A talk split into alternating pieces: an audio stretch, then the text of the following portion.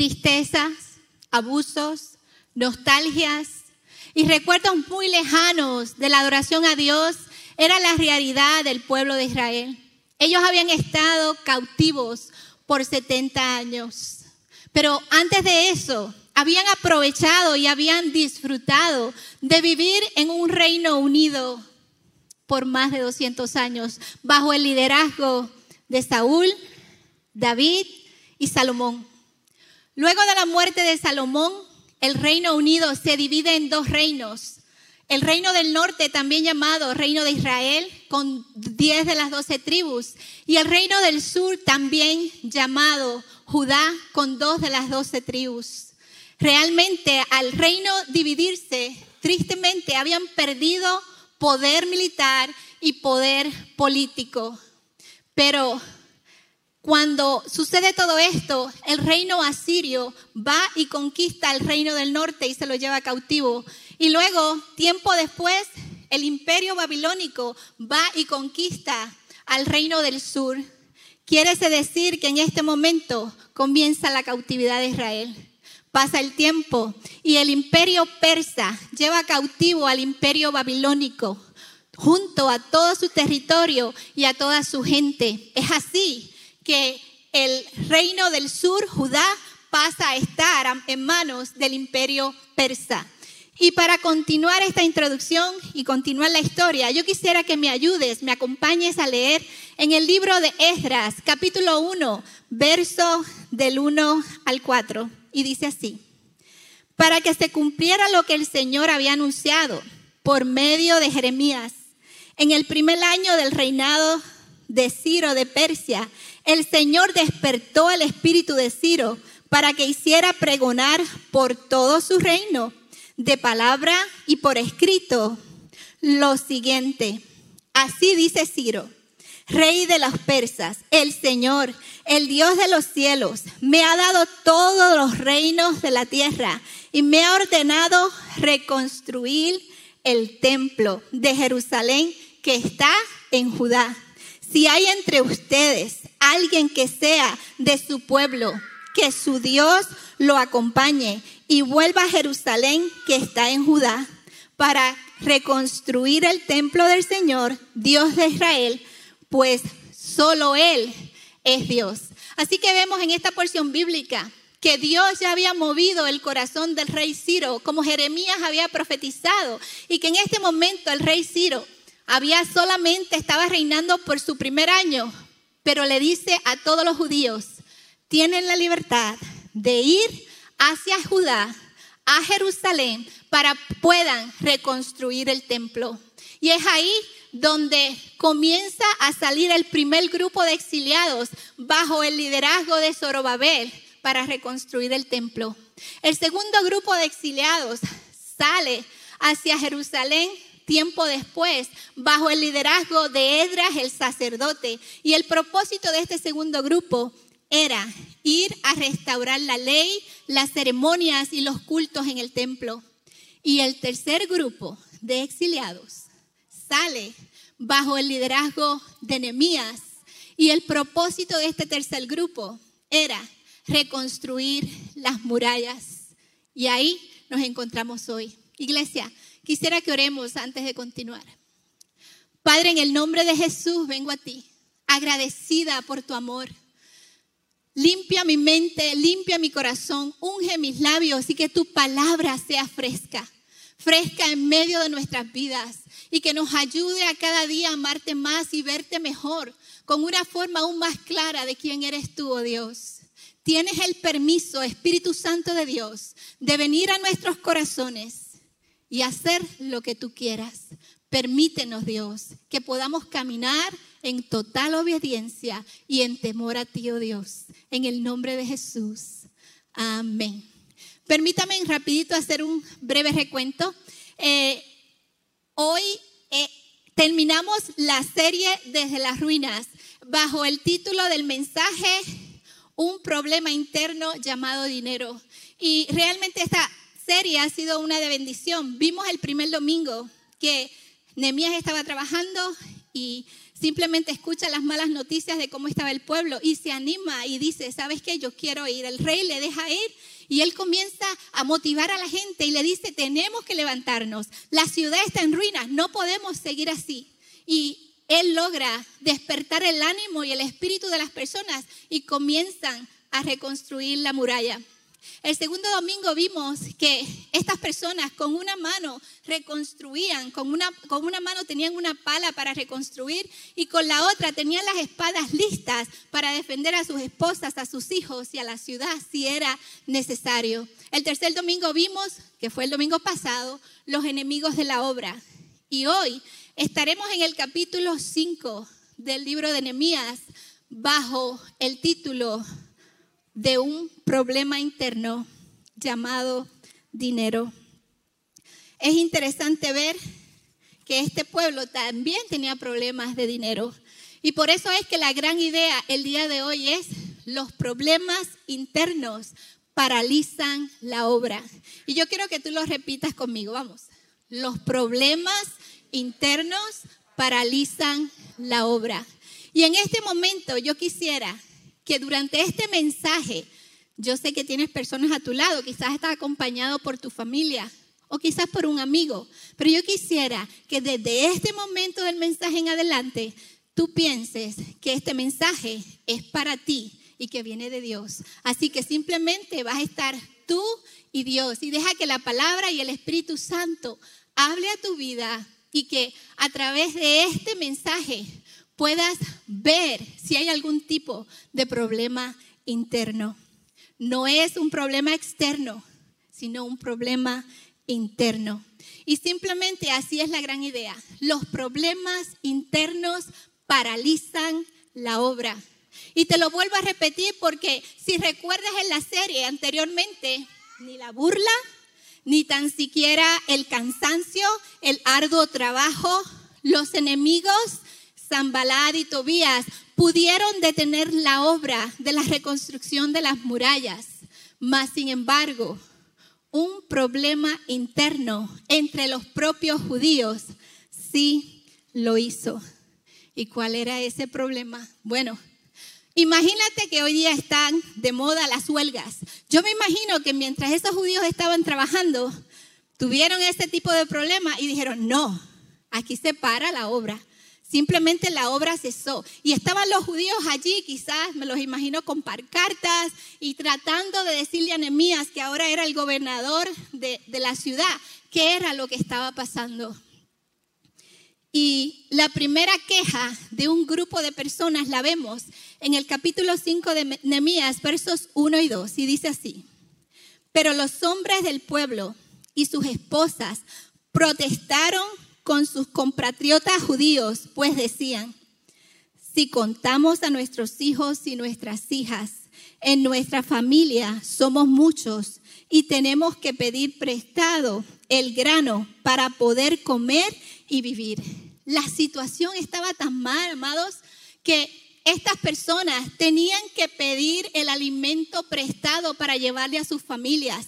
Necesitaban pedir el grano para poder alimentarse. Este primer grupo de personas no tenía propiedades, simplemente eran trabajadores que trabajaban para poder tener el sustento, pero a ese punto no tenían dinero para comprar el alimento. Y es imposible seguir trabajando sin poder alimentarse. Y mucho más imposible es seguir trabajando sin, y ver a tus pequeños pasar hambre.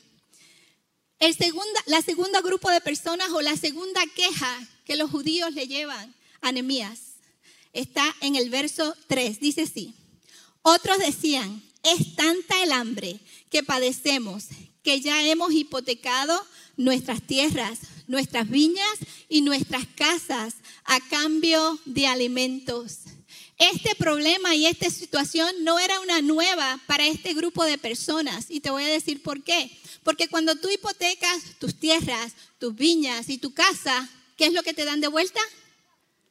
¿Qué es lo que te dan de vuelta? Dinero.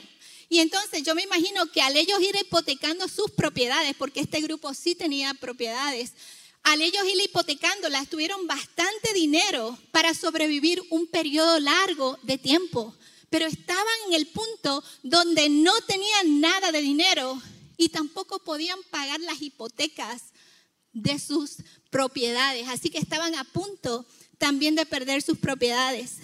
El tercer grupo o la tercera queja la vemos en el verso 4 y dice, otros se quejaban Hemos tenido que hipotecar a nuestras tierras y nuestras viñas para pagar el tributo del rey. Y realmente ellos tenían que mandatoriamente o obligatoriamente pagar un tributo al rey. So, este tercer grupo de personas estaban tratando de hipotecar sus propiedades para no quedar mal con el rey. Era imposible que quedasen mal con el rey, porque es como hoy día, si no pagamos los taxes, ¿qué nos sucede? nos llevan hasta la cárcel, ¿verdad? Así que era mandatorio. El cuarto grupo de personas, la cuarta queja dice así, aunque nuestro cuerpo es semejante al de nuestros hermanos y nuestros hijos son como sus hijos, nosotros hemos tenido que hacer de nuestros hijos y nuestras hijas esclavos al servicio de otros. Algunas ya lo son y no podemos rescatarlas porque nuestras tierras y nuestras viñas pertenecen a otros. La situación era tal que los judíos se habían visto obligados a vender a sus propios hijos. Sí, en otras palabras, los judíos tuvieron que hipotecar a sus propios hijos y estaban sumamente tristes porque a ese punto tan siquiera tenían el dinero para poder rescatarlos. Sí, una gran división entre el pueblo. En el momento que se supone que más estuviesen en un mismo sentir, porque tenían una sola meta de reconstruir la muralla de la ciudad para sentir seguridad y para comenzar a tener esa identidad de ciudad, de pueblo de Dios, en ese momento un problema interno había paralizado la obra. Habían dos clases sociales, la clase alta y la clase pobre. Y la clase alta se estaba aprovechando de la clase pobre. Nemías conocía muy bien la situación que el pueblo estaba, cómo era la vergüenza y la burla de aquellas ciudades alrededor que eran más poderosas y a cada momento iban y les robaban y hacían lo que querían porque no había una protección. En el capítulo 1 de Nehemías, quiero regresar un poquito para, para ver que realmente Nemías conocía el problema externo que estaba pasando la ciudad. Nehemías 1.3 dice, él se encontró con Hanani y algunos otros judíos que le dijeron, los cautivos quedaron con vida, están muy mal y pasando por muchas vergüenzas. La muralla de Jerusalén está en ruinas y las puertas de la ciudad fueron quemadas. No nos cabe duda que Nehemías sabía cuál era la situación externa de la ciudad. Pero hasta ese momento, Nehemías no tenía idea de que un problema interno pudo paralizar la obra. Un problema interno paralizó la obra y Nehemías no tenía idea de lo que estaban viviendo los judíos. La guerra no era con las personas de afuera, sino eran entre ellos mismos. ¿Qué hizo Nemías? ¿Qué hizo Nemías? Nemías confrontó. Y yo quiero que en este momento vayamos a leer al verso 6 y dice, cuando escuché sus quejas, me enojé mucho. Así que nos podemos enojar, el Nuevo Testamento dice, airados, pero no pequéis. Así que enojarse no fue un problema. Pero Nehemías al escuchar a su propia gente tuvo compasión de ellos y realmente se molestó. Y mi pregunta es, ¿por qué Nehemías se habrá molestado tanto? Dice la palabra que realmente se enojó mucho, no poco, sino mucho. Y mi pregunta es, ¿Habrá usado Nehemías su propio juicio? ¿Le habrá parecido a él injusto, así porque sí? ¿O realmente es que Nehemías era un hombre de Dios que conocía la palabra y que a través de la palabra, de lo que era la ley en ese momento para el pueblo, estaban actuando incorrectamente? Veamos lo que dice Levíticos, capítulo 25, verso del 35 al 40. Si tu hermano empobrece y busca tu ayuda, ¿qué dice ahí?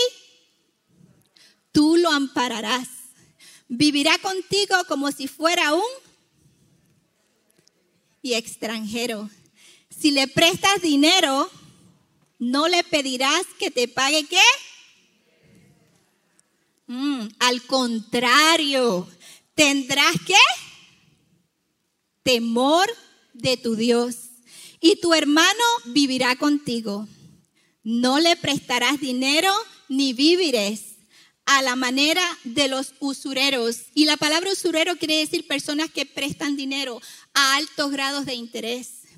Yo soy el Señor, su Dios, que los sacó de la tierra de Egipto para darles la tierra de Canaán y para ser su Dios. Si tu hermano empobrece y estando contigo te pide comprarlo, ¿qué dice?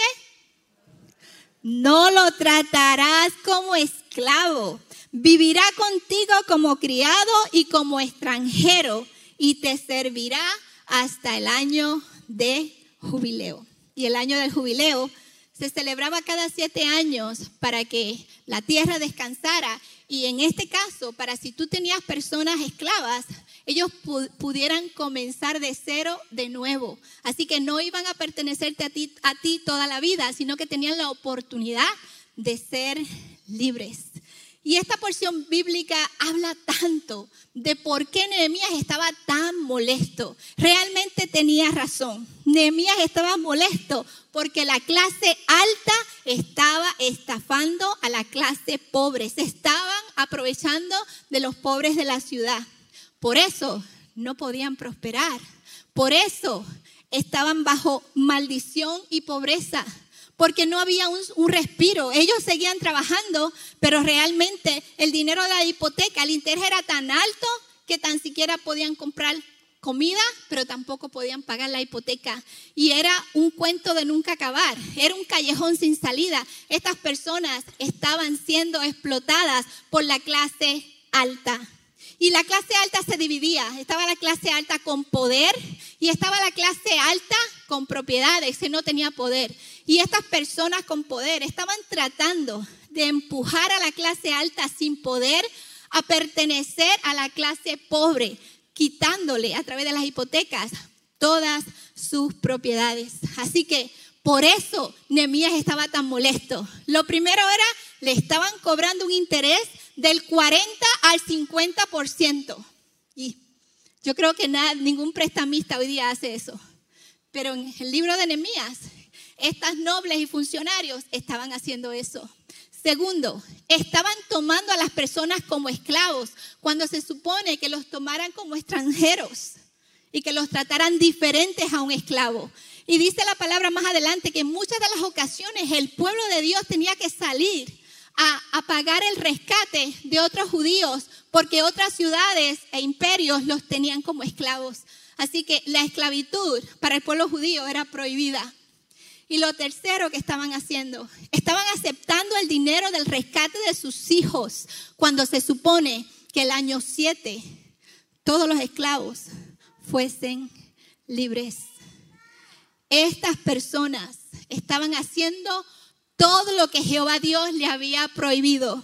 Estaban viviendo en total desobediencia y sin ningún temor a Dios.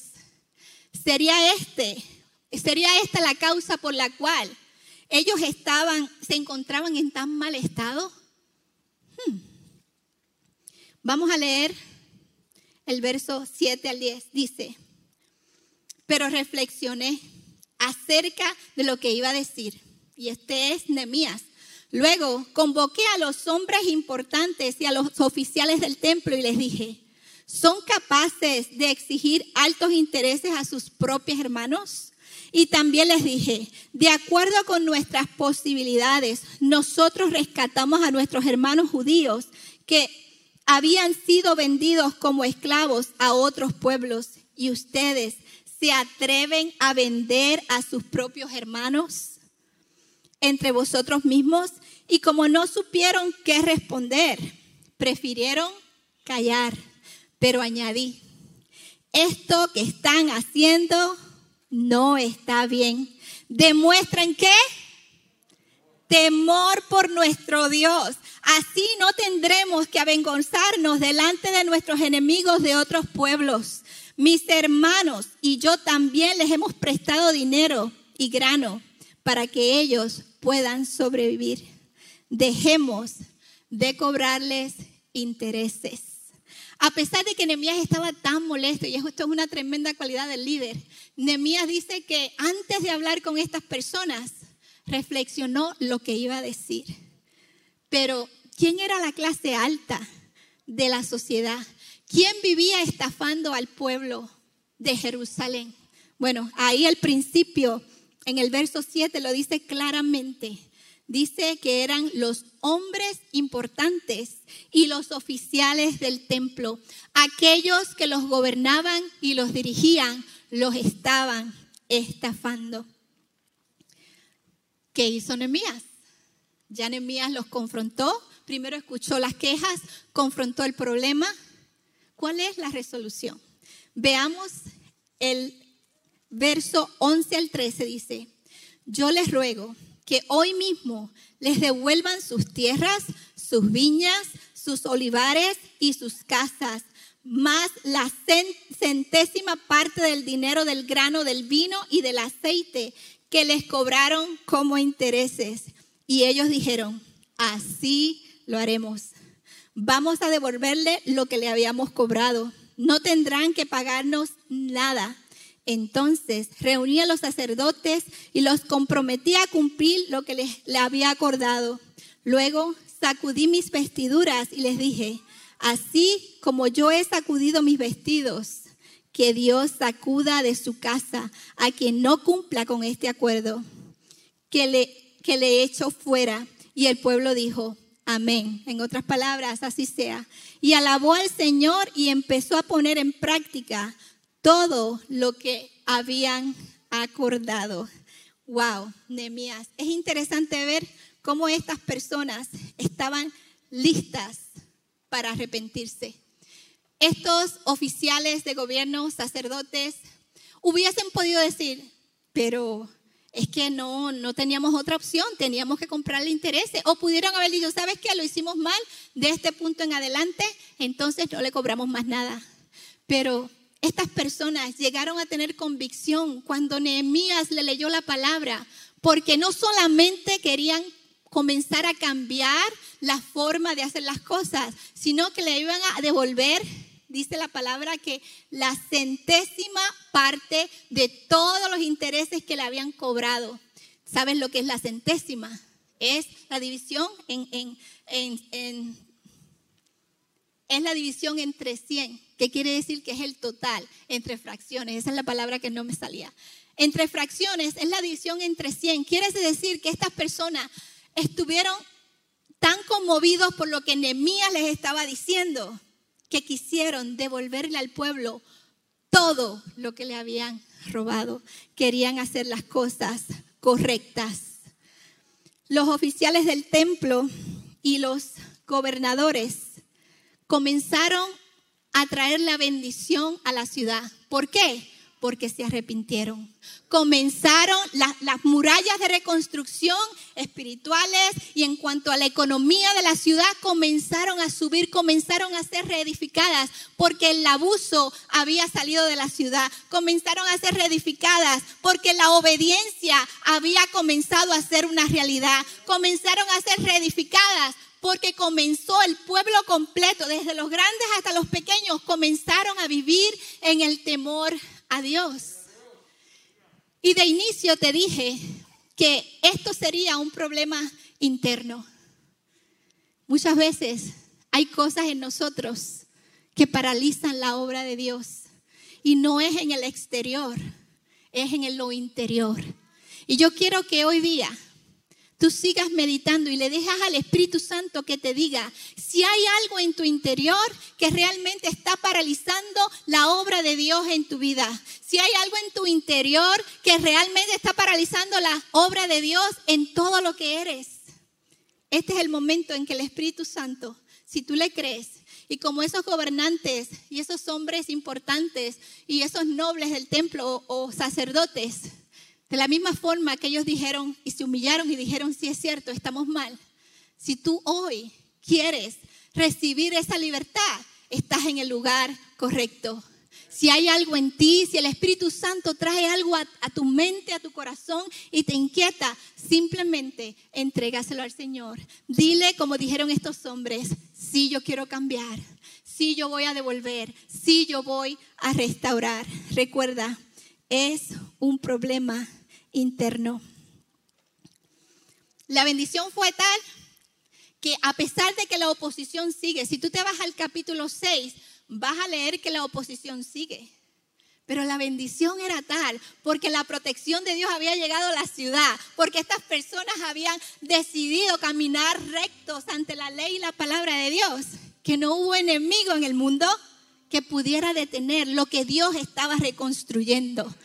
Y si vamos al capítulo 6, verso 15 y 16 dice así, a pesar de todo, uh, a pesar de la oposición, a pesar de lo que quiera hacer el enemigo en nuestras vidas, a pesar de todo lo que se nos pueda presentar, a pesar de todo, la muralla quedó terminada el día 25 del mes Elul.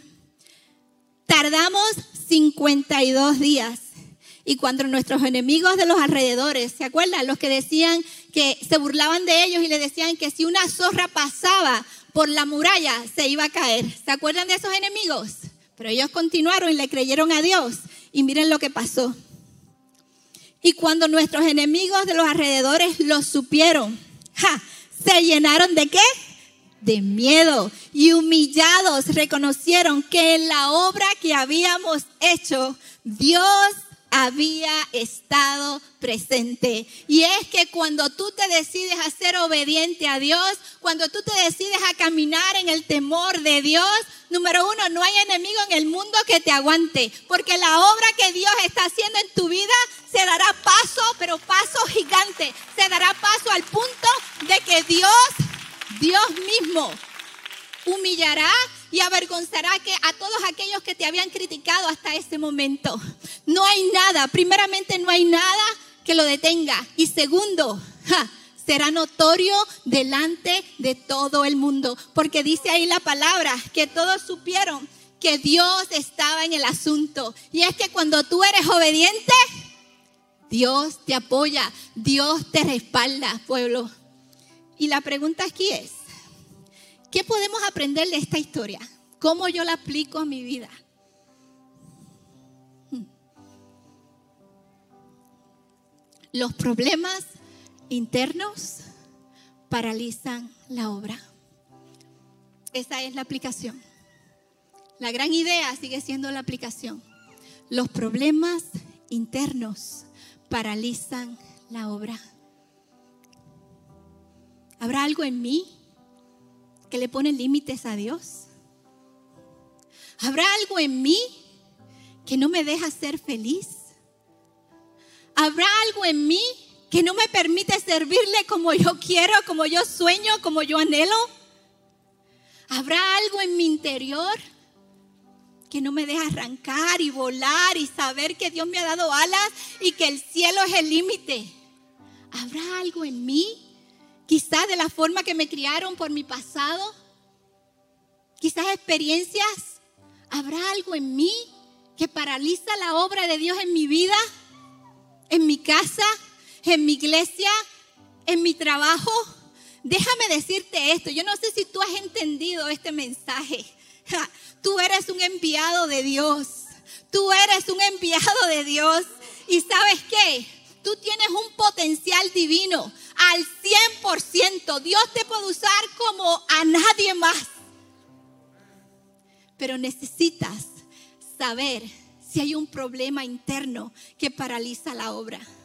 Necesitas entender que lo más hermoso, lo más hermoso es simplemente humillarte delante de la presencia del Señor y decir, ¿sabes qué, Señor? Desde hoy en adelante, yo no sé nada. Mis análisis, Nehemías no usó sus análisis o no usó su juicio. Nehemías supo exactamente que tenía que ser basado en la palabra de Dios. Él no se molestó porque fue simplemente injusto ante sus ojos, sino porque la palabra lo decía. Y hoy yo te quiero invitar, iglesia, a que cada uno de tus procesos mentales, cada uno de tus juicios, cada una de las cosas que vas a sacar al exterior, primeramente la proceses a través de la palabra de Dios, porque es de la única forma que vamos a recibir la sanidad. Esta casa tiene que estar más unida que nunca, porque estamos reconstruyendo nuestras vidas, nuestra iglesia, un año hermoso, 2020, un año de levantarse, un año de, de, buscar esa sanidad y un año de hacer lo que quizás no habíamos hecho por años. Ir a rescatar a San Antonio, ir a decirle a San Antonio que aquí hay un lugar donde ellos pueden llegar y conocer a Jesús, un lugar seguro, una familia que le vamos a amar, que le vamos a apoyar, que le vamos a levantar y que vamos a caminar juntos. Tú tienes un potencial increíble. Necesitas saber si hay un problema interno en tu vida. Vuelvo y lo repito. Lo que te vas a llevar hoy es que los problemas internos paralizan la obra. ¿Sabías tú que el dinero puede ser otro Dios? Los problemas internos paralizan la obra. Cómo nuestro amor al dinero paraliza la obra de Dios en nosotros. ¿Cómo paralizan la obra de Dios en esta iglesia? ¿Y cómo paralizan la obra de Dios no solo en San Antonio, sino a través del mundo entero? ¿Con qué parte de la historia te identificas? ¿Con el grupo de los hombres importantes y los nobles del templo o los sacerdotes? que vivían sin temor a Dios y en total desobediencia? ¿O te identificas con la parte justa del pueblo? Nuestras finanzas tienen la muralla de protección divina o están expuestas a la maldición por la desobediencia y la falta de temor a Dios. Y sí, te hablo de dinero. Melina habló de los diezmos.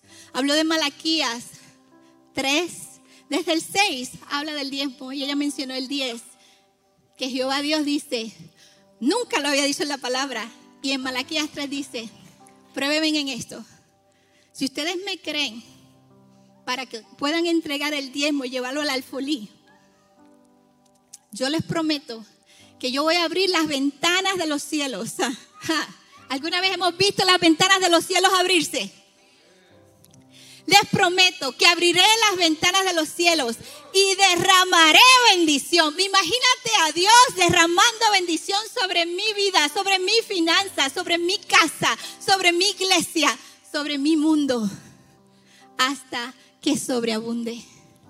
Más adelante, no sé si es por el 12, que dice, yo destruiré al devorador, a los insectos, a las langostas que venían y se comían los sembrados. ¿Cómo traducimos esa parte hoy día? Bueno, la muralla de protección son tus diezmos y ofrendas. Es no robarle a Dios como lo estaba haciendo el pueblo en los tiempos de Malaquías. Ese insecto y esas langostas son cuando nuestras finanzas cobramos un día y al otro día se fue todo, como si el bolsillo estuviera roto o como si el dinero fuese agua. Hubo un tiempo en mi vida que yo estuve así. Pero desde que yo probé a Dios, amados, desde que yo le dije a Dios, yo te creo. ¿Sabes por qué? Es que yo no lo había entendido. Lo dijo Melinda, Melina, todo es de Él, todo, el 100% es de Él y Él es tan bueno que a mí me da el 90%. Me lo da. Pero Él quiere probar mi corazón. Porque el dinero puede ser un Dios.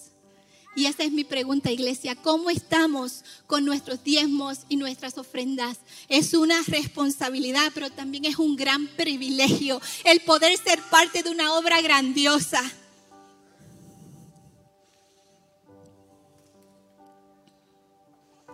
quiero agradecer a cada persona que vive en el temor de Dios y camina en total obediencia. A ese 30%, escucha bien iglesia, 30% que está diezmando y ofrendando a Dios. Gracias a ese 30%. ¿Sabes qué? Está todo callado. Vamos a darle un aplauso al Señor por tu obediencia. 30%, gracias por tus diezmos y por tus ofrendas. Gracias a eso podemos estar en este auditorio tan grande, suficiente para seguir invitando. ¿Qué creen?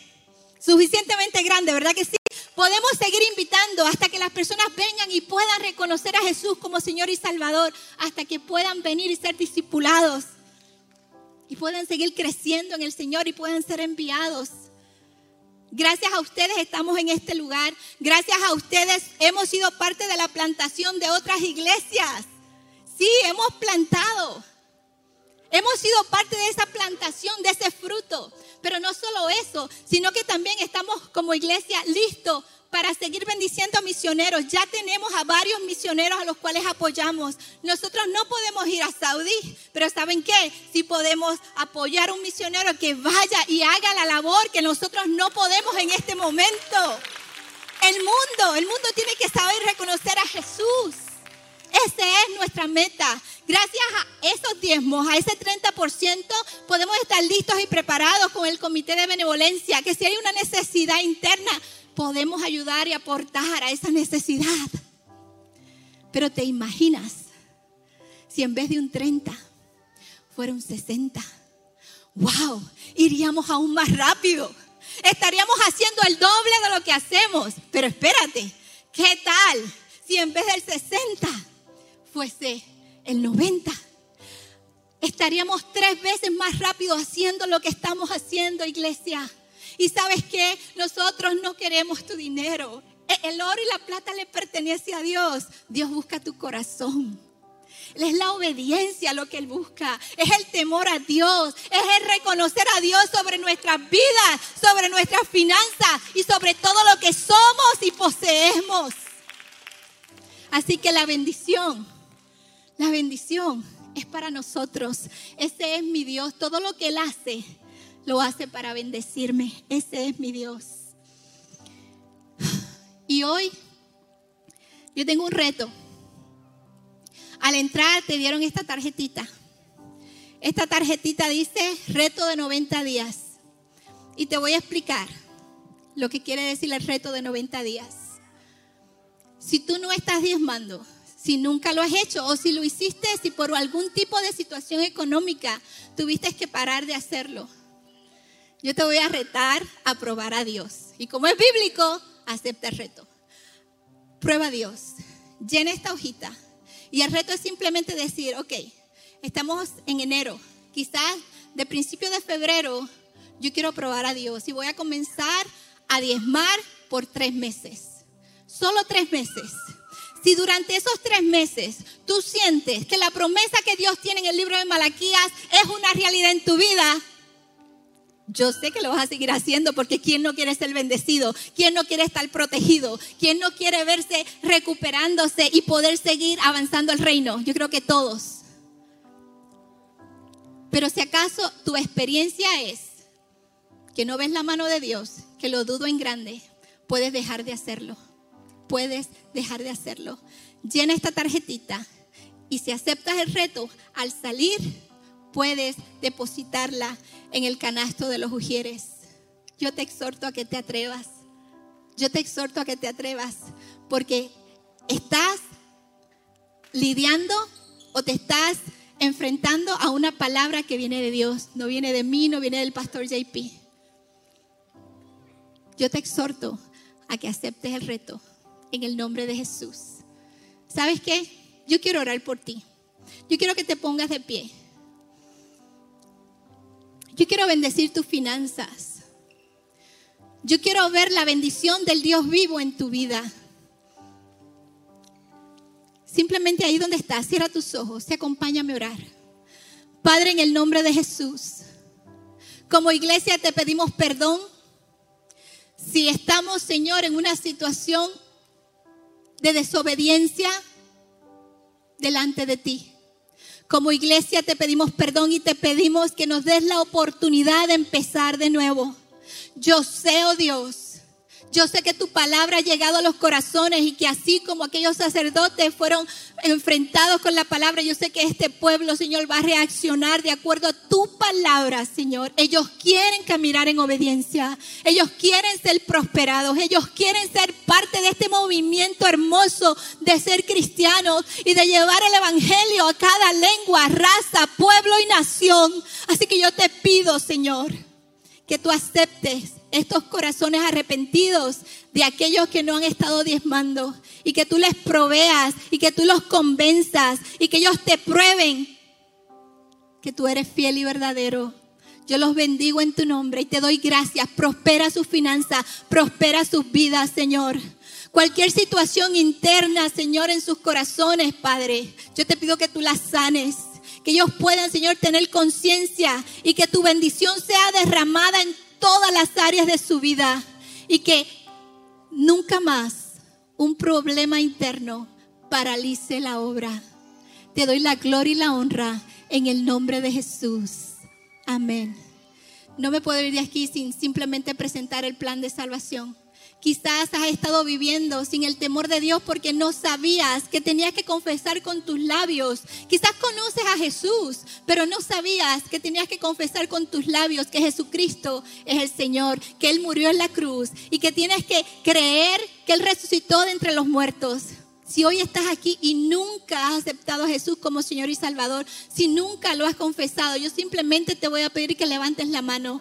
Si estás en línea, yo simplemente te voy a pedir que lo escribas porque queremos cuidar de ti, queremos procurarte y queremos conocerte. ¿Habrá alguien aquí que nunca ha recibido a Jesús como Señor y Salvador? Puedes levantar tu mano si es tu caso. Bendito Dios. Solamente queremos felicitarte y hacerle una gran fiesta. Si todos somos de la casa, yo quiero hacer la oración para aquellos que están en línea. Padre, en el nombre de Jesús. Venimos a ti agradecidos y hoy quiero presentarte a estas personas que quizás están en línea que te han recibido. Yo te doy las gracias por esas vidas.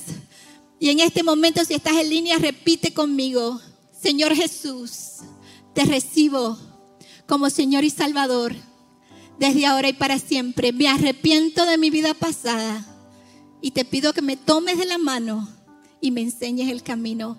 Creo en tu muerte y en tu resurrección y creo que la mejor parte de mi vida la voy a caminar contigo en el nombre de Jesús. Amén.